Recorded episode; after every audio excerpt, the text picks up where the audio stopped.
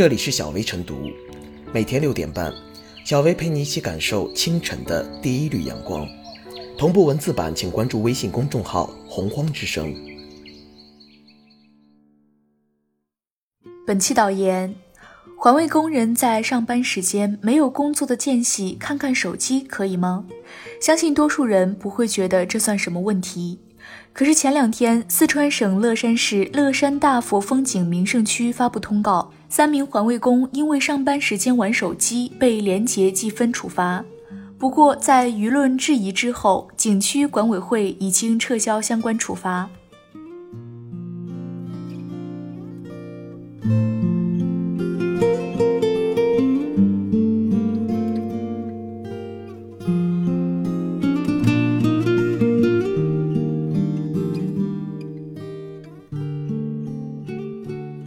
廉洁记分，张冠李戴，督察切莫走了形式。原本是为了纠正作风，不曾想自身都没有吃透廉洁记分制度内容，在执法中闹出了张冠李戴的尴尬。好在公众的质疑声中，乐山大佛风景名胜管委会及时发现问题，敢于承认错误，并做出了后续改正。如此一来，此事件看起来可以尘埃落定了。不过，冷静回看事件的整个过程，我们需要认清表象背后的深层问题。从表面看，这就是工作中的偶然插曲，但背后则是作风不实的问题。根据依法行政的相关要求，该督查组的工作应该坚持以事实为准绳，以党风廉洁风险迹象精细化记分管理实施细则为依据，有理有据给予记分处罚。遗憾的是，从发现违规违纪行为到出具通报，竟然没有人发现环卫工不属于廉洁积分对象。难道签署意见环节成了摆设？从景区印发的通知来看，本次由景区监察审计室、党政办、组织人社局等相关部门工作人员组成督查组，所涉及部门比较多。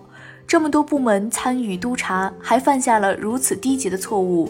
只能说板子只打到了监察组和景区技工委身上还不够，其他部门也需要针对暴露出的作风建设不实短板进行整改，尤其还要在整个景区深入开展党风廉政教育和警示教育，以此筑牢作风建设防线。督查检查本身属于一项严肃细致的工作，督查过程中理应细致认真、严格环环相扣。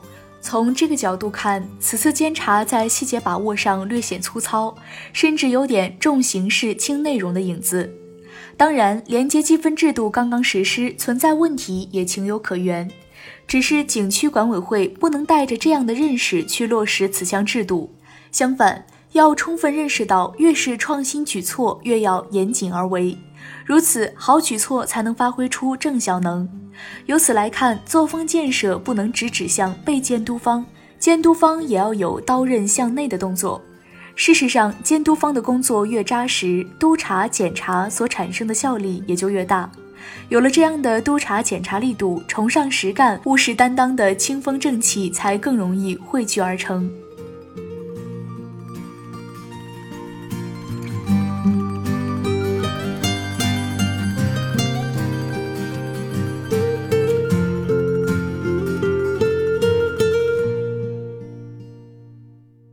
上班玩手机被罚，连积分用错了地方。当地知错即改的态度十分明确其实，但也从侧面说明这种廉洁积分处罚的荒谬。环卫工只要保证辖区卫生状况达标，不存在脱岗、言行有损岗位形象等问题，管理部门就没必要干涉太多。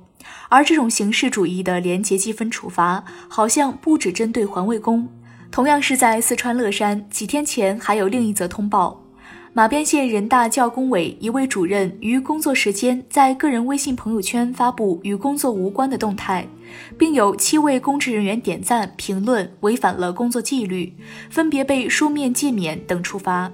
虽然平时公众对于加强对公职人员的监督很有共识，但这条新闻还是难免让人觉得太过苛刻。违逆常情常理的苛刻管理必然不能长久，只可能沦为短期形式主义的演戏。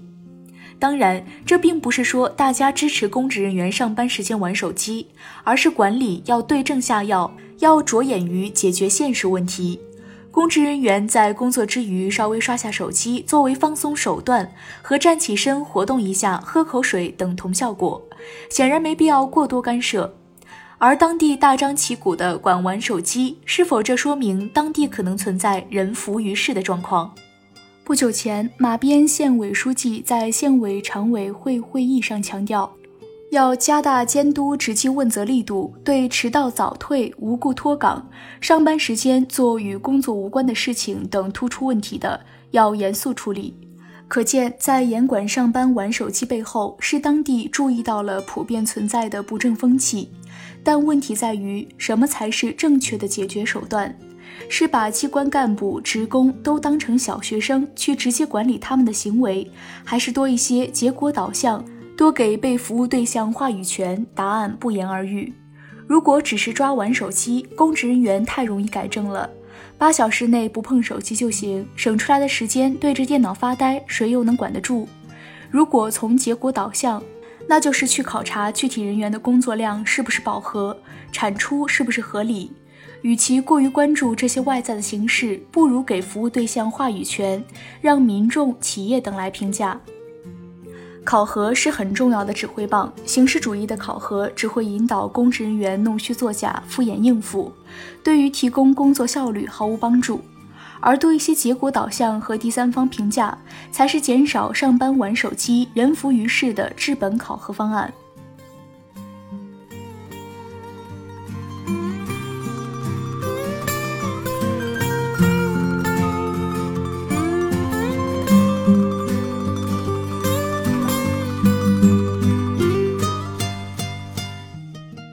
小薇复言，环卫工人上班玩手机、买水果固然有错在先，受到适度的处罚本无可非议。但是给工人们记廉结分，显然是张冠李戴，不作为会遭人诟病。同样，乱作为也是一种官场病。